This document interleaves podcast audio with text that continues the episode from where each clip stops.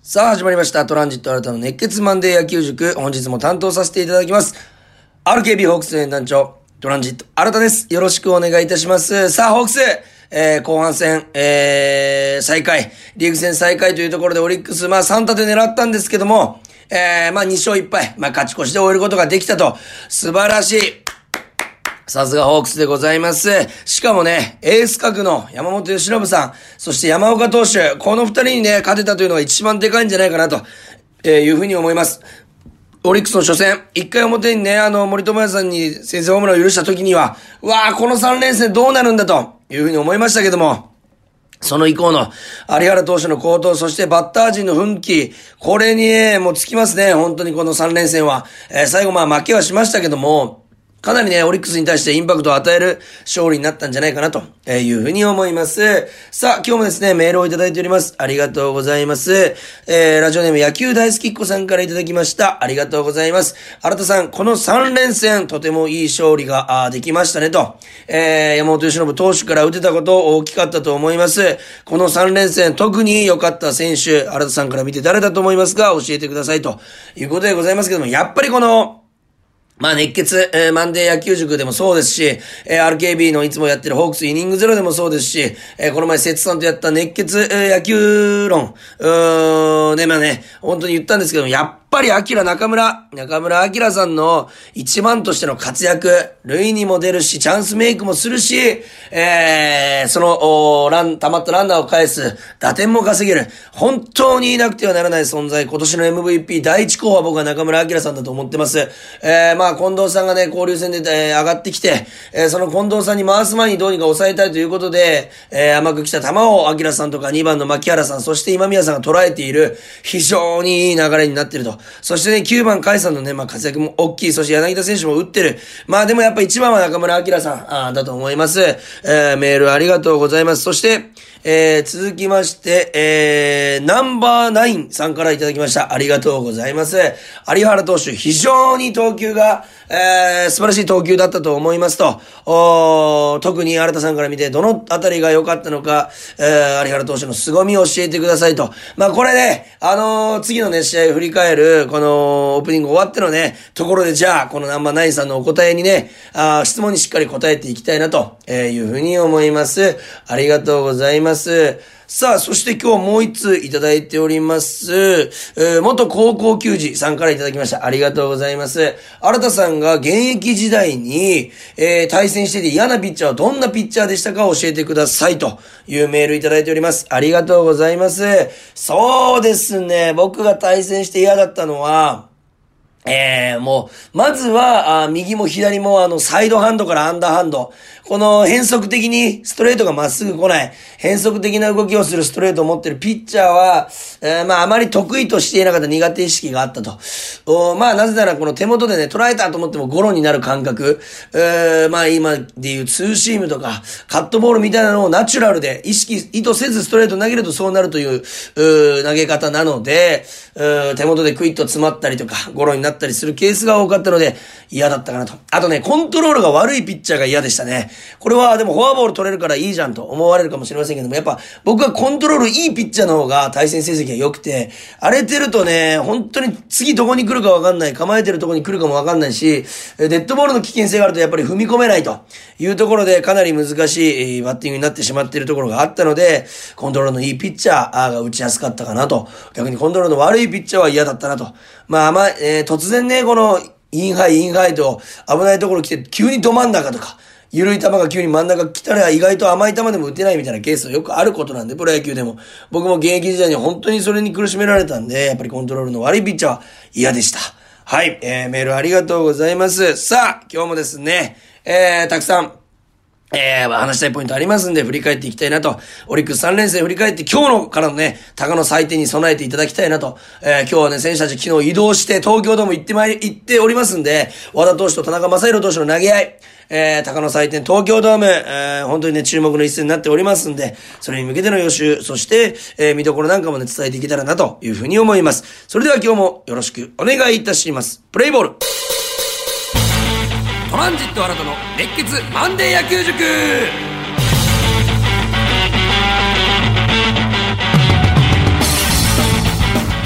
さあ、それではオリックス3連戦振り返っていきたいなというふうに思います。まずはですね、えー、6月23日金曜日、えー、後半戦リーグ再開一発目でございます。え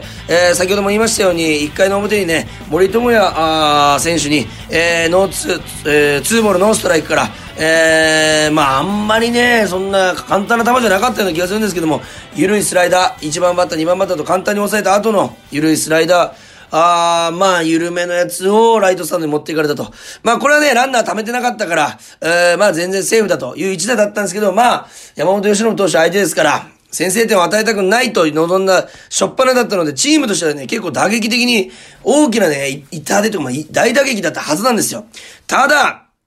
えー、1回の裏、えー、中村晃選手、先頭でレフトのヒットを放つ。で、ここでね、ツーアウトになるんですよ。その後、西、えー、まあ、ツーアウト2塁から、柳田選手がね、もう2球でツーストライク追い込まれて、わ、ちょっと向こう優勢かなというところで粘って粘って、センター前にヒット、さらに栗原さんも続きましたが、まあそこは潰れるとチャンスは。ただ、この柳田選手の一打がね、すぐ追いついたという、この、なんていうんですかね、やっぱ勢いを与える。えー、まあもちろんバッティングも素晴らしいんですけども、気持ちで持っていったようなね、えー、感じのカーブをよく粘って粘って、体をね、こう前に行かないように引きつけて、センター方向にヒットゾーンに飛ばす技術、さすがの柳田選手だったかなというふうに思います。えー、まあ初回ね、先制はされましたけども、いい流れでいくと。ただね、ここ大きかったのが、この2回の表しっかりと有原さんが三者問題で抑えてると。これが5つももう、ちっぱく言ってますけど、野球の流れというものがありまして、ここをしっかりと、おまあ、3人で抑えたと。しかも先頭をしっかり抑えてると。6番、7番、8番。これが有原投手の凄みじゃないかなというふうに思います。そしてね、この試合有原投手8回109、109球3安打1失点。無四球というピッチング。これがやっぱり一番の有原さんの特徴じゃないですか先ほどメールいただいてね、有原さんの凄さ解説してくださいということだったんですけども、やっぱ一番は、まあ、えー、めちゃくちゃ速い直球があるわけではないけど、しっかりと抑えれるコントロール。まあ、無四球ということで、ただ真ん中に投げればいいだけじゃない。えー、そしたらね、ヒットはね、3本に抑えられていません、8回で。8回で3本にヒットを抑えつつ、無四球という凄さね。これは、ストライクゾーンに投げつつも打ち取っているということは、ストライクゾーンの中で厳しいコースにしっかり投げてると。特に有原さんの一番の良さ、変化球ですね。変化球が手元でクイッと曲がる、えー、カットボール、カーブ、フォーク、チェンジアップ、ツーシーム、シュート。本当に各方面に、あの、右上、右斜め上と左斜め上がないだけで、それ以外は真上と、えー、180度からこの下のところ、全方向に、えー、変化球がある。しかも2種類ずつある、えー、方角もあるというぐらいすごいピッチャーなんです。それがね、一番ね、いい時、まあ良くない時は早めなんですよ。変化球で曲がるのが。なので変化球見切られたり、合わせられたりするんですけども、手元でよく曲がっていたなという印象でしたね。特に映像を見てると、かなり手元で、バッターとしては捉えたという当たりが結構多いと思うんですよ。捉えたと思ったらゴロになってる。なんでと。これがまあ手元で変化してる有原投手の変化球の一番の凄みかなと。えー、それが存分に発揮された、えー、試合だったんじゃないかなというふうに思います。しかもリリーフを休ませられた。あまあ、海野投手一人でね、えー、9回、えー、投げたのが海野投手で、その一人だけしかリリーフを使わなかった。これがね、一番ホークスにとって大きな、大きな、大きなポイントだったんじゃないかなというふうに思います。そして2回の裏、7番、セント今宮さんがヒットで出る。えー、だ上林さんが凡退するんですけども、海さんがフェンス直撃のツーベース。そっから、アキラさんタイムリー。牧原さんタイムリー。そして近藤さん犠牲フライト。もう流れるような攻撃、7番から4番までで3点を取る攻撃、しかもそこで3人に打点がつくと。これ素晴らしいですね。だいたい1人に2打点とか3打点ついて大量得点であるんですけども、1人が1点ずつで3打点、素晴らしい繋がりだと思います。特にね、アキラさんも、まあ甘いといえば甘いんですけども、高めに浮いたカーブをライト前。これを逃すと山本投手の実中にはまっていくという試合の中で、しっかりとその甘い球をね、しかも初球で捉えることができた。やっぱ待ってはないと思うんですけども、ぐっとね、あの、ヘンストレート張ったところで待って、体をね、壁を作って打ったところ、さすがアキラさんのこの好調の秘訣、リーグ今最短だかな非常にいい打撃をね、してるこの一番として、ホークスのもう顔でございますんで、素晴らしい活躍。そして、カーブが捉えられたら、次はストレートで行こうと言ったところの、牧原さんへのストレート、アウトコーストレートをしっかりとレフト線へタイムリーツーベース。まあ、しっかりとというか、捉えれるようなね、容易な球じゃないんですけども、しっかりと、まあ、結果を残すところ辺が、牧原さんの凄みじゃないかなと。そして近藤さん3番の役割犠牲フライと流れるような打撃でございました。ただ3回からはね、有原投手ももちろん一ピッチだし、山本忍投手もね、立ち直った。まあ結局山本忍投手はそこから点を取られてない6回4失点。ただ6回までで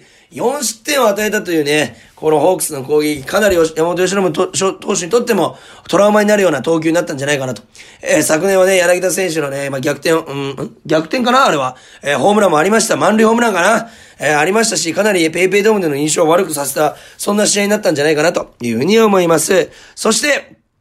大きかったのはね、欲しかった追加点が8回に入ったと。柳田選手タイムリーツーベース、栗原選手タイムリーツーベース。そして、えー、今宮選手のセカンドゴロの間に1点をさらに追加ということで、しかも宇田川投手からね、えー、まあ、点を取ったというのはね、まあ、今年あんまり調子がね、良くないんですよね。えー、宇田川さん、WBC にも選ばれてましたけども、今年あんまり調子が良くない。防御率4.22ということで、ただね、オリックスの柱であることは変わりないので、そこから3点を取れた。素晴らしい勝利。本当に今年一の気持ちいい勝利と言っても過言じゃないような勝利だったというふうに思います。そして、えー、6月24日土曜日、えー、えー、先発投手はですね、こちら、山岡投手と東山直投手。まあ、直投手、7回90球2失点。いいですね。7安打打たれながらも2失点にまとめる。さすがエースの投球じゃないかなというふうに思います。勝ちはね、オスナ投手についたんですよ。9回にオスナ投手が0点に抑えて、その裏にサヨナラ勝ち、アキラ選手、この試合もアキラ選手サヨナラ勝ちありました。えー、非常にね、えー、いいバッティングで決めてくれたという試合でございました。えー、まあ、これもね、初回に先制パンチでね、えー、犠牲フライ、えー、そして柳町さんのタイムリーでね、2点を先制するんですけども、おまあ、有原投手、前日の有原投手もそうですけども、山岡投手も含めて、直投手も含めて、まあ、いいピッチングをしたこの3人に共通してるのは、インコースの変化球。これがかなり、えー、まあ、あ勝敗を分けたんじゃないかなと、えいうふうに思います。まあ、勝敗を分けたというか、結果を分けた。成績を分けた。有原投手、えー、初回にね、えー、昨日の試合で森投手にね、えゆるいスライダーインコース打たれながらも、その後しっかりとインコースをまたさらに変化球で攻めていって打ち取ることができた。この試合も直投手も、山岡さんもインコースの、まあ、ストレート含めて、まあ、特に変化球。これね、しかも大きな変化球じゃなくていいんですよ、曲がりが。カットボールとかツーシームとか細かい動きの変化球、インコースをついた変化球が勝敗を分けた。えー、ここね、手出そうとするんですけど、もともとあの、コースが厳しい。しかもストレートじゃないということで、なかなか手を出しづらいところに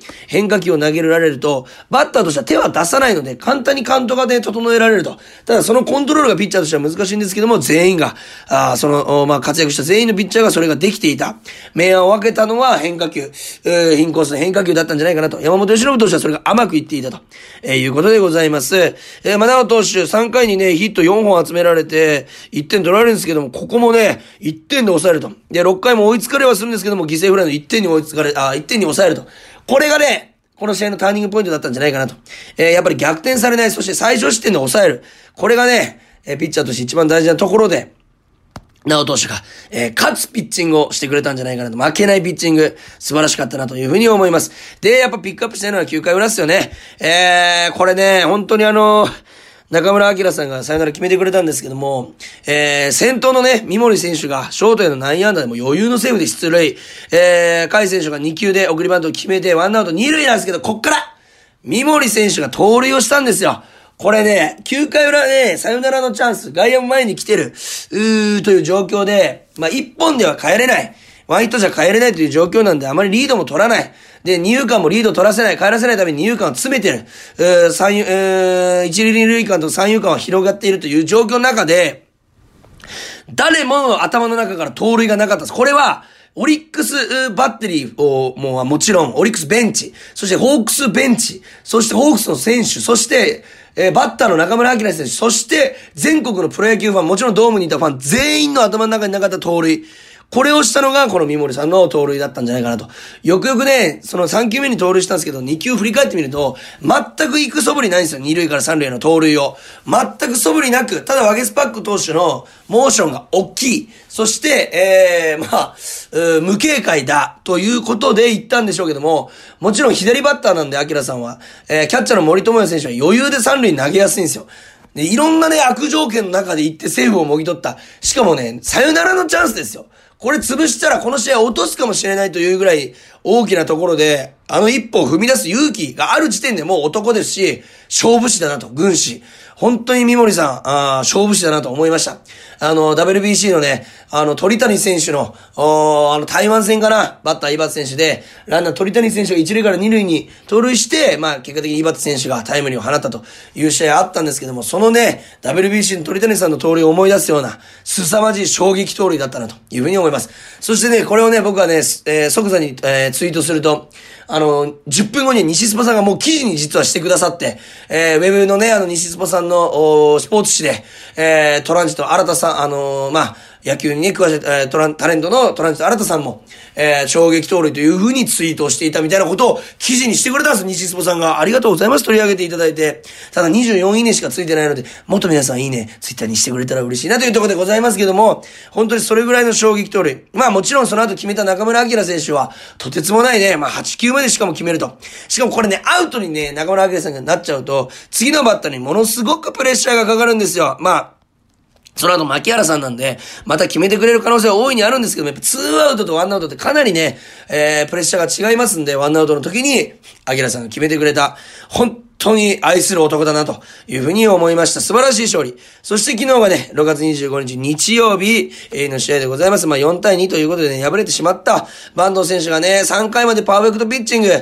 ー、まあ、結果的には、えー、成績としては、えー、5回途中、まあ、5回持たず83球3失点。えー、三四球がこれ痛かったですよね。4回表、えー、先頭打ち取るんですけども、宗さんにセンター前打たれてから、ここね、僕がもうね、たまたまここのシーン、ドームで見てて、横にいたホークス関係者とか記者の方と、えー、セットポジションになってすぐの投球、初めてこの試合でセットポジションになったんで、ここちょっと見どころですねと、おここの、おまあ、えー、次のバッターを抑えるかどうかで、セットポジションが、えー、そう、投球が定まるかどうか、えー、かなりね、重要なポイントですね、というお話をしてたところ、フォアボール、フォアボールで、えー、杉本さんに初球の甘いストレートをレフト前、そして、紅林さんにもセンター前で3点を取られてしまったと、えー、いうことでございまして、まあ、えー、そのね、1回から3回までがパーフェクトピッチングでめちゃくちゃ良かった。相手を全く寄せ付けなかっただけに、まあ4回がね、結構ね、残念な結果になってしまったんですけども、うーやっぱね、まあ、プレッシャーとか自分に対するね、圧のかけ方とかいうのもあったと思いますし、うーんまあ、す、べ、ては、この回のターニングポイントは、宗さんにフォア、あの、ヒットを打たれた後、中川圭太さんにツーボールにしてしまったということで、さらに勝負しづらくなってということなんで、この試合のターニングポイントは、えー、中川圭太さんへのツーボール。まあ、こんなところをターニングポイントにするね、えー、まあ、野球関係者、解説にする人はなかなかいないと思うんですけど、僕はやっぱここかなと。ここツーボールにしたせいで、あと4番、5番、6番と、森さん、トングーさんというね、この杉本さんという怖い打順に曲がっていくところで、ランナーを貯めてしまったし、中川圭太さんにも投げづらくなった。ここがポイントだったかなというふうに思います。まあね、9回裏にはね、柳田選手のツーランホームランで2点返すんですけども、まあそこからもランナー2人出すんですけども、反撃はそこまでと。まあただ柳田選手のホームランもね、まあちょっとだけ体勢崩らされながらも、あ感じの力の入るところは全然抜けておらず、えー、いい角度で上がっていって、えー、確か160何キロかな ?167 キロ打球速度、124メートル弾かな？凄まじいホームランになったんじゃないかなというふうに思います。えー、まあね、勝ち越したんで OK でしょう。ただ移動がね、これから、ああ機能して大変ですけども、今日の高野祭典もね、応援していきたいなというふうに思います。えー、まあ、この試合も、おバンドさんがね、1回から3回までは変化球、インコースの変化球うまく使えてた。逆に相手の山崎幸也さんをそこまで打てなかったのは山崎幸也さんのインコースの変化球ですね。えー、9回途中、2失点に抑え、2得点に抑えられた、このピッチングは、まあ、あのー、山崎幸也さんの緩急もそうですけども、今宮選手に対してのインコースのスライダーの膝元に来る打ちにくいやつとか、えー、柳田選手への、インコースのチェンジ、えー、チェンジアップかな、えー、ツーシームかな、本当に厳しいのも投げたし、そして、えー、まあ、勇美さんに対してのチェンジアップもそう、本当にあの、変化球、えー、インコースの変化球が特に勝敗を分けたんじゃないかなという3連戦でございました。さあ、えー、冒頭では3つメール紹介しましたけども、あ皆様からのメール、質問、常に受け付けております。えー、メールアドレスは kor.rkbr.jp、kor.rkbr.jp です。すべて小文字でよろしくお願いします。皆様からの質問、疑問、